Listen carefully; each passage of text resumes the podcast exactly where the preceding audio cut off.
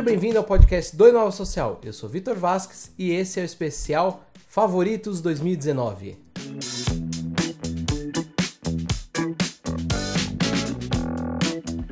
Hoje com Andressa Giordano. Olá! Hoje a gente vai selecionar então aqui os nossos favoritos de 2019. Eu acho que eles todos não são de 2019. Aqui eu tenho algumas indicações de são de outros anos, mas que a gente descobriu e consumiu este ano, né? São coisas que estão muito relacionadas aos temas que a gente aborda no Inova Social. Nós temos uma categoria no site chamada Inova Social Indica.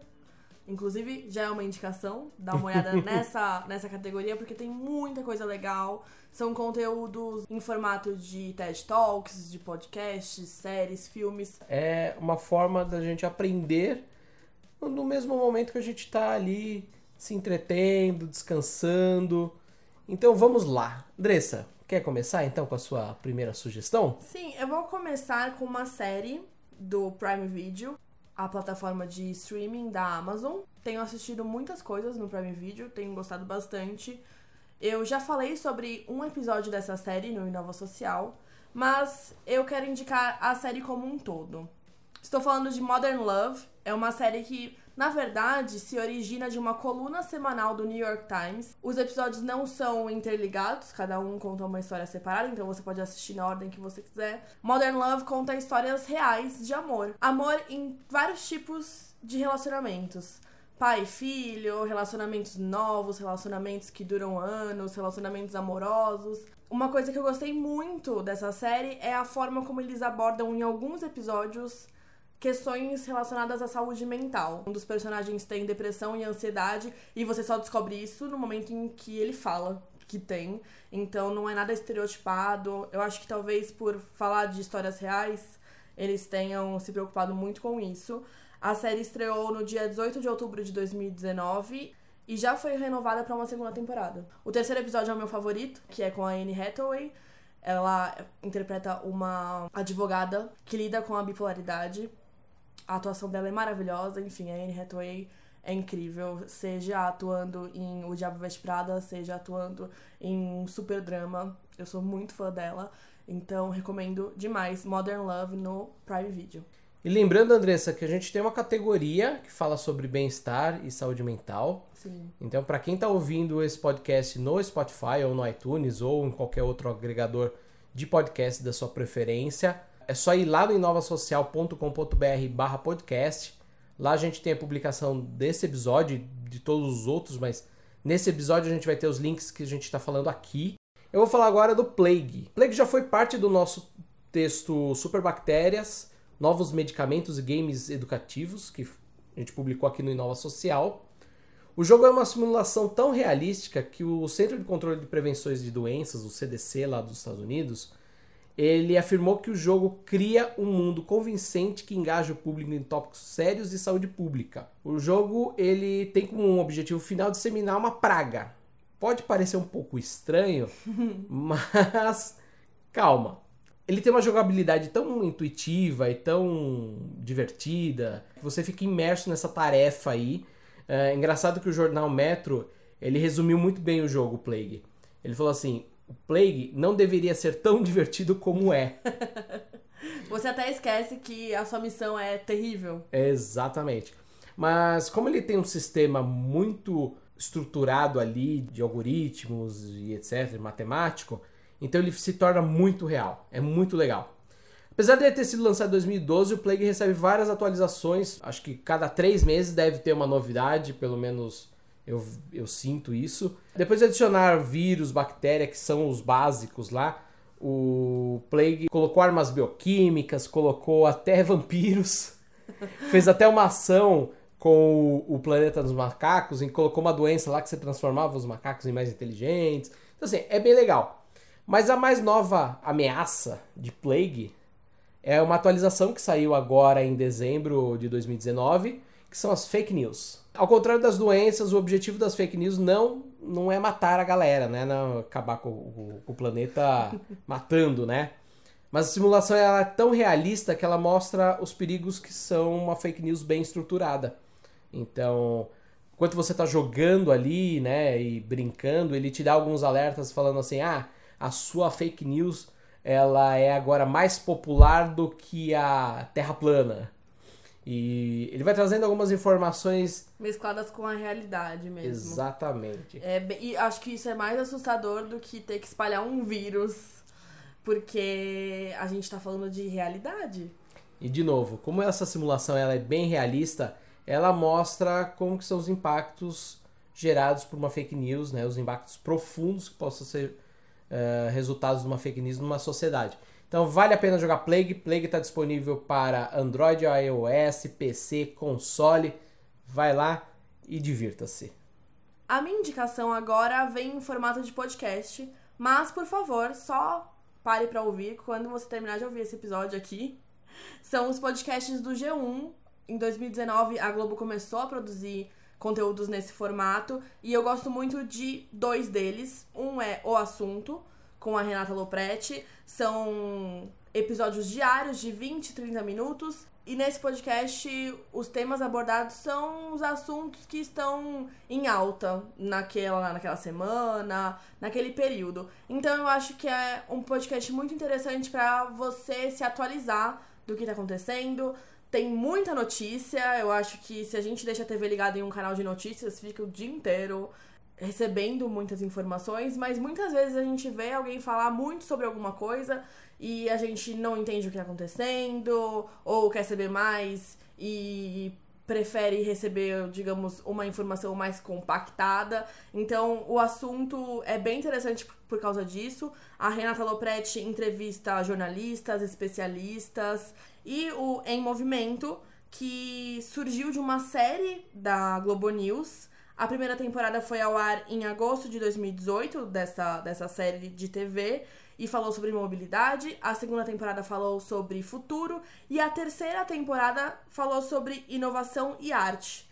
E desde junho, essa série para TV ganhou um podcast também, que tem o mesmo nome, e vai ao ar toda terça-feira. São episódios também curtinhos, de 20, 30 minutos, que são bem legais. Eles sempre estão relacionados ao tema do programa que foi ao ar naquela semana na TV, então conta um pouco dos bastidores dessa produção. É outro, outra dica bem interessante. Depois que você terminar de ouvir esse episódio, pode ir lá, porque eu recomendo bastante. Eu acho que são episódios bem curtinhos também, igual igual a gente tem aqui no Inova, são 30, 20 minutinhos. Sim. Então vale muito a pena essa indicação da Andressa. Bom, eu vou falar agora um pouquinho então de um documentário, de um curta, Andrés. Eu ainda não vou falar da minha série, eu tô guardando minha série para mais pra frente. eu quero falar um pouquinho sobre Fantasmas de Sugarland. É um curta-metragem de 20 minutos, ou seja, super curto, mais curto que esse podcast.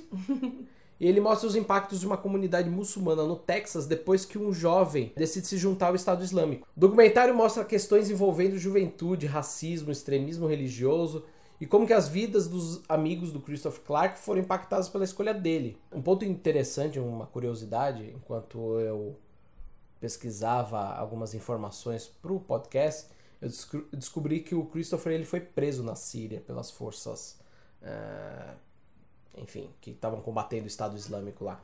Então eu não vi quais são os, os desdobramentos, os desdobramentos o que, que ocorreu dali para frente. Mas é uma produção bem legal. Fantasmas de Sugarland foi premiado no Festival de Sundance e tem uma direção do paquistanês Bassan Tariq. Não sei se meu paquistanês aqui tá muito bom. Mas o Tariq ele possui um TED Talk excelente que fala sobre a beleza e a diversidade da vida islâmica. A gente também vai colocar o link aqui no Inova Social. Vale muito a pena ver, porque ele mostra um outro lado de uma comunidade que, por causa de todos os atentados e toda essa parte extremista, sofre muito com um preconceito que não, não representa tanto esse pessoal, né? É bem estereotipada de uma forma muito negativa. Exatamente. Fantasma Sugarland está disponível no Netflix. E, de novo, apesar de ser um pouco pesado, ele é imperdível. Andressa, então vamos lá, conte mais uma. Bom, a minha indicação agora é um aplicativo chamado Headspace. É um aplicativo de meditação que eu conheci em 2015 mas que desde então recebeu muitas atualizações e muitas melhorias. O Bill Gates, na série documental da Netflix chamada O Código Bill Gates, que inclusive indico muito, ele falou que o maior medo dele é que o cérebro dele pare de funcionar. E quando a gente para pra pensar nisso, a gente percebe que a nossa mente é a coisa mais valiosa que a gente tem. Ela comanda absolutamente tudo e cuidar da nossa mente é algo que traz benefícios para agora e futuramente. A gente falou sobre o Headspace bem no começo do Inova Social, em 2016, e desde então muitas melhorias surgiram. Antes a assinatura era em dólar, hoje ela é em real. Antes ela custava uns 50 reais por mês o que é, é caro se a gente falar de um uhum. aplicativo, mas eu assinava porque eu gostava e eu levava como se fosse uma mensalidade de academia. Então eu pagava academia para exercitar meu corpo e pagava o Headspace para exercitar minha mente. Mas agora a mensalidade do Headspace tá por apenas R$19,90. E não é uma promoção, é uma melhoria, uma adaptação que eles fizeram pro Brasil. É como se fosse um Netflix de meditação. O aplicativo disponibiliza 10 sessões de meditação de graça então, se você é aquela pessoa que acha que a meditação não é para você, você pensa, ah, eu não consigo esvaziar minha mente, você vai perceber com o Headspace que meditação é muito diferente daquilo que a gente imagina. Eu achava que meditação não uhum. era pra mim. Eu sou aquela pessoa que se você fala que eu tenho que ficar 10 minutos quieta, eu vou querer falar por 20 minutos. Mas eu fiz em 2015 essas 10 primeiras sessões de meditação do Headspace e adorei, por isso eu assinei e assino até hoje. Existem diversos tipos de meditação disponíveis para quem é assinante. Então você pode fazer tanto módulos com várias sessões com determinados objetivos, como você também pode fazer meditações individuais. E tem meditação de vários tempos também.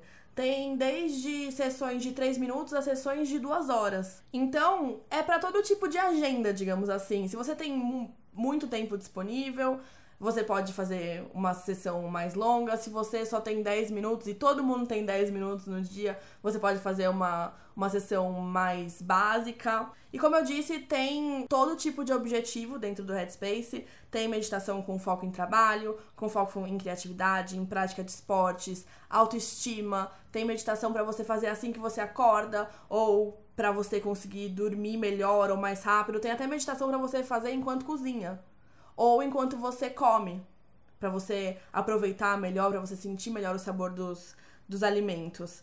Tem também meditações que são SOS, geralmente elas são bem curtas, tem cerca de 3, 5 minutos. Então, para o momento em que você está numa crise de ansiedade, ou quando você está se sentindo muito mentalmente cansado, ou até por causa de você acordar de madrugada com um pesadelo. Isso é interessante, porque Acho que todo mundo já acordou com um pesadelo e eu confesso que assim, eu não saberia o que fazer. Pois é, a gente geralmente levanta, vai tomar um chá, é, vai... É, tem as dicas das Sim, avós, né? Ou não, isso é toma um tipo chá... de meditação, né? Toma um chá quente, um chá, toma um leite quente, mas é. assim, não, não, tem, não tinha nenhuma metodologia, Sim. né? E é bem interessante, porque até eu, por exemplo, às vezes eu acordo com cãibra à noite. E a gente acorda super assustado, super agitado e é difícil de voltar a pegar no sono. Então, tem até meditação para isso, para quem para quem acordou no meio da noite sentindo dor. Então, é incrível, eu recomendo muito a meditação. Realmente melhorou muito o meu dia, melhorou a forma como eu trabalho, melhorou a forma como eu percebo as coisas ao meu redor. Se você não acredita no que eu tô falando, de que se você acha que eu tô exagerando, testa 10 dias de meditação no Headspace que, nossa, eu acho que vai fazer muito, muito, muito bem. Outra coisa interessante é que também existem meditações para crianças uhum. de até 5 anos, é, que é um momento bem é, específico em que as crianças estão aprendendo a lidar com os próprios sentimentos e às vezes parar e respirar por alguns minutos faz diferença. O site foi todo traduzido para português, tem muitas meditações também em português, não todas. Mas é super interessante. Eu acho que de todas essas dicas é algo que eu, tenho, que eu venho testando há muitos anos e que só tem feito bem na minha vida. Andressa, só complementando uma coisa que você falou a respeito todo mundo tem 10 minutos. Vou deixar aqui uma sugestão bônus, que é hum. vai escutar o nosso podcast sobre burnout. Se você fala que ah, eu não tenho 10 minutos no meu dia, vai escutar o, o episódio Burnout que você vai entender um pouquinho da importância de ter esses 10 minutos Sim. para você. Outra coisa legal que eu gosto de fazer pra exercitar minha mente é jogar sudoku. É um jogo de lógica com números que há um tempo eu via com uma certa estranheza, eu achava que eu não conseguia fazer, mas se você dedica alguns minutos do seu dia para resolver um desafio ou outro, também é uma forma de exercitar a mente. Eu uso um aplicativo chamado Sudoku mesmo, da Easy Brain. Então, se você testar meditação e não curte muito, o Sudoku também é uma forma bem interessante de fazer esse exercício. O nível fácil geralmente é resolvido em 10 minutos, o nível difícil, o nível difícil não, o nível expert, ele é resolvido em cerca de 30 minutos, 40 minutos. Eu não tenho tanta experiência, então esse é o tempo que eu levo. Então é a mesma coisa na meditação. Se você tem menos tempo, joga um nível fácil pra só pra dar aquela aquecida. E se você tem mais tempo, joga um expert, parece difícil, mas com o tempo você consegue. É outra dica muito interessante. E Andressa, cheguei aqui então na minha lista, uh, agora na minha série. Tô muito curiosa. Você vai ver por que, que faz sentido de eu ter colocado, deixado ela por último, porque na verdade são as minhas duas indicações, elas, elas se casam, vamos assim dizer. Então, eu quero falar sobre a origem do sabor. É mais um documentário, eu tô na onda do documentário. o primeiro foi um curta-metragem, agora é uma série, que também é bem curtinha. A Origem do Sabor é uma produção chinesa uma série que mostra as tradições culinárias milenares de uma China pouco conhecida. Então, se você está acostumado a algumas comidas chinesas, eu acredito que essa série ela vai te surpreender. Ela mostra as tradições culinárias de duas regiões. E eu tô aqui um pouquinho com o meu chinês enferrujado, mas eu vou tentar uh, falar a pronúncia correta delas, que é Shaoxing, na costa leste do país. É uma região com quase 15 milhões de habitantes, o que é pouco quando a gente Uau. compara com a outra região, que é Yunnan, tá? É uma região montanhosa ao sudoeste do país e ela tem quase 48 milhões de pessoas. Quando a gente fala de China, as proporções são completamente diferentes do Exato. que a gente está acostumado aqui no Brasil. É, e como a gente está falando também de regiões, são várias cidades, né? Seria o equivalente aqui ao que a gente tem ao ao Estado. Tirando a questão da curiosidade de uma cultura tão diferente quanto a nossa, a origem do sabor mostra muito, muito sobre os impactos sociais que uma cultura pode trazer para uma determinada região, para uma cidade. No episódio Almôndegas de Carne Bovina, que eu achei assim genial. Apesar que assim, tem muita coisa ali que você olha e fala assim: "Hum, nunca vou comer isso aqui". E eu não tô falando nada de coisas loucas, tá? Não tô falando de gafanhoto nem nada, tô falando de carne, azeitona, uh, peixe. É que existem uns modos de preparar bem específicos da culinária chinesa que a gente que tá aqui no ocidente olha e fala assim: hum, não sei não, hein? Mas o que, que são essas almôndegas, né? Ela mostra como que os nativos desenvolveram um martelo quadrado que pesa 2 quilos e ele é usado para produzir uma, essa iguaria de uma forma bem curiosa. Eles ficam batendo de uma forma ritmada, esses cozinheiros, por quase 30 minutos. Quase 30 minutos não, são 30 minutos no mínimo. É, no sem mínimo. parar. Sem parar. Imagina então você batendo ali, na mão, com um martelinho quadrado de 2 quilos por 30 minutos. Uma academia. Então, é isso que eu queria chegar. E uh, eu ia falar mais pra frente. Eles mais parecem lutadores de artes marciais do que cozinheiros. Nesse episódio mostra um cozinheiro super tradicional da região, que já é um senhor, mas o braço dele é gigante, porque ele só fica fazendo isso o dia inteiro. E nós estamos falando assim, 30 minutos para cada carne. Se você cozinha no restaurante, por exemplo, é. É, exatamente. Esse esse cozinheiro é ele e a filha. A filha também tem um modo de preparo bem específico, porque ela tem que deixar a mão dela dentro do gelo para poder manipular a carne. É bem curioso. Mas por que, que eles fazem isso? Eles, com essas batidas, eles destroem as fibras da carne e liberam toda a proteína, transformando a carne numa massa, que depois temperada vira uma almôndega com um sabor muito delicado e muito específico, vira uma carne branca porque acaba saindo todo o sangue enquanto você está ali batendo. O mais curioso é que no, o processo ele demora, ele requer força. Sim. Então essa galera é super preparada para fazer isso e muitos deles fazem isso a vida inteira. Bom, cada episódio da Origem do Sabor tem cerca de 11 minutos. É uma série incrível, tá no Netflix e precisa ser vista em 4K. Se você não tiver em 4K, tudo bem, mas se você tiver 4K, você precisa assistir em 4K, porque assim, as imagens, as cenas são fantásticas. 11 minutos cada episódio, vai lá, divirta-se e aprenda uma nova curiosidade. E Andressa, por último, eu quero indicar um aplicativo para quem quer aprender mandarim ou só tem curiosidade para saber como o idioma funciona. Você tem curiosidade? Eu tenho muita curiosidade. Eu sei que você já está usando esse aplicativo. a gente já citou o Chinese Cards aqui no Inova, no texto da cultura da humilhação ao mandarim. Três vídeos para começar a semana, é, onde a gente mostrou o TED Talk da Shaolan, que é a designer chinesa que criou essa forma fácil e lúdica de ensinar a língua chinesa. O aplicativo está disponível para Android e iOS. A parte melhor de tudo é que ele é 100% gratuito. Chinese Cards é um aplicativo que ensina os hanzis, é, que são logogramas chineses. E aqui eu queria fazer um. Não sei nem se é um parênteses, porque na verdade eu quero explicar um pouquinho sobre esse cenário. Eu estudei durante três anos o mandarim, apesar de fazer uns bons anos que não falo nada, então tá bem enferrujado. Mas eu queria contar três curiosidades, Andressa. O mandarim virou língua oficial da China na década de 50 e desde então o governo tenta fazer com que todas as etnias chinesas falem uma só língua. Isso é uma coisa muito importante para os inúmeros dialetos que existem na China e dificulta a globalização do país. Então, se hoje a gente vê o que a China é, né, o tamanho que ela é, ela ainda tem ali um grande desafio que ainda é a língua interna dela a diferença é tão grande entre os dialetos que alguns são tão diferentes quanto um francês e um alemão. Então, imagine colocar uma Europa dentro da China, é quase isso. Entendi. Eu confesso assim, eu tenho, tenho uma grande curiosidade, apesar de ter sempre é, estudado um pouquinho esse mundo oriental da China e tudo mais.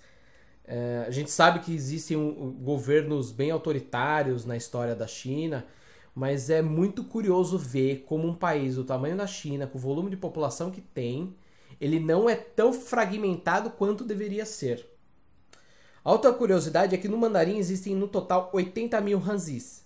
O que, que são os hanzis? Os hanzis são os logogramas, e eu vou explicar aqui um pouquinho qual é a diferença entre os logogramas. Uhum.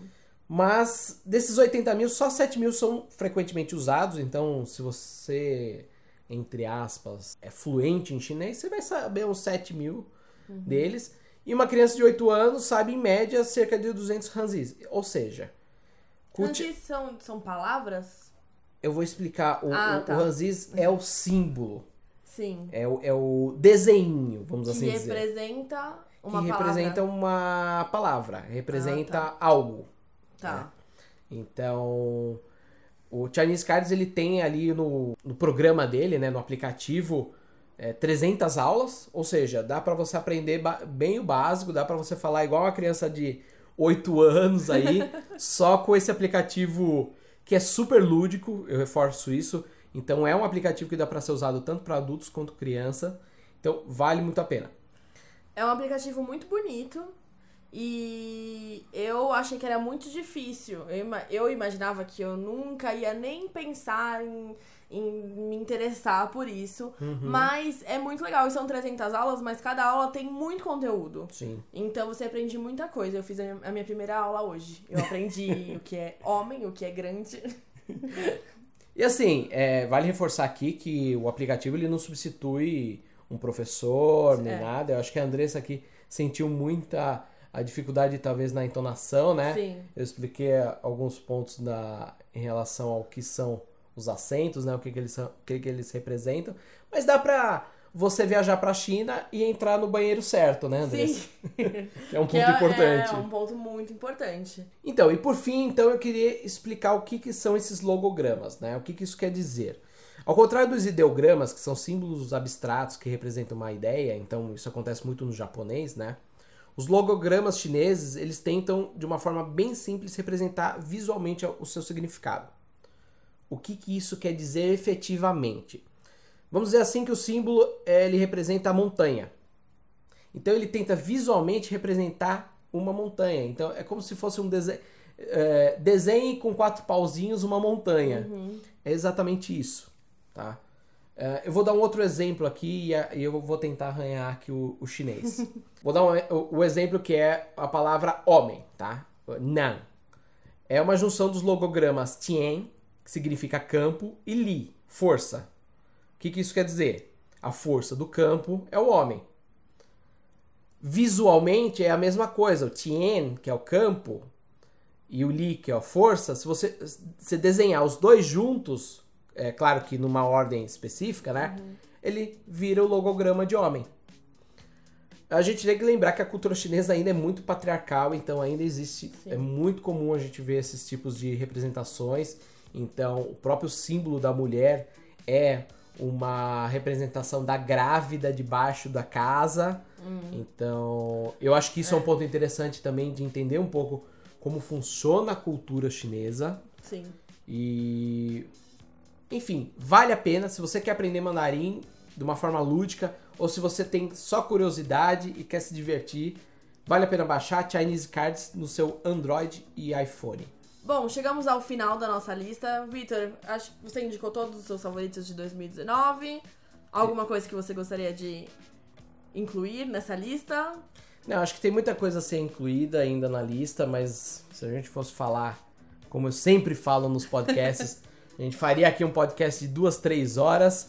Mas não é todo mundo que tem duas, três horas por dia. É. E para isso as pessoas podem entrar no Inova Social, dar uma olhada na categoria Inova Social Indica. Em 2019 a gente indicou muita coisa, a gente indicou livro, TED Talk, série, documentário, tem para todos os gostos. E a gente reuniu aqui nesse programa várias indicações, eu acho que dá para se divertir, dá para aprender muita coisa aqui durante um bom tempo. Sim. Para começar 2020 aprendendo muita coisa. Sim, dá. Ou pelo menos colocar na lista de coisas novas para conhecer. Exato. Pode ser que para 2020 a, o objetivo seja concluir o ano aprendendo mandarim. Sim, se você fizer uma aula por dia, ainda sobra dia no ano. E você ouvinte, a gente se vê no próximo programa. Até lá. Tchau. Tchau.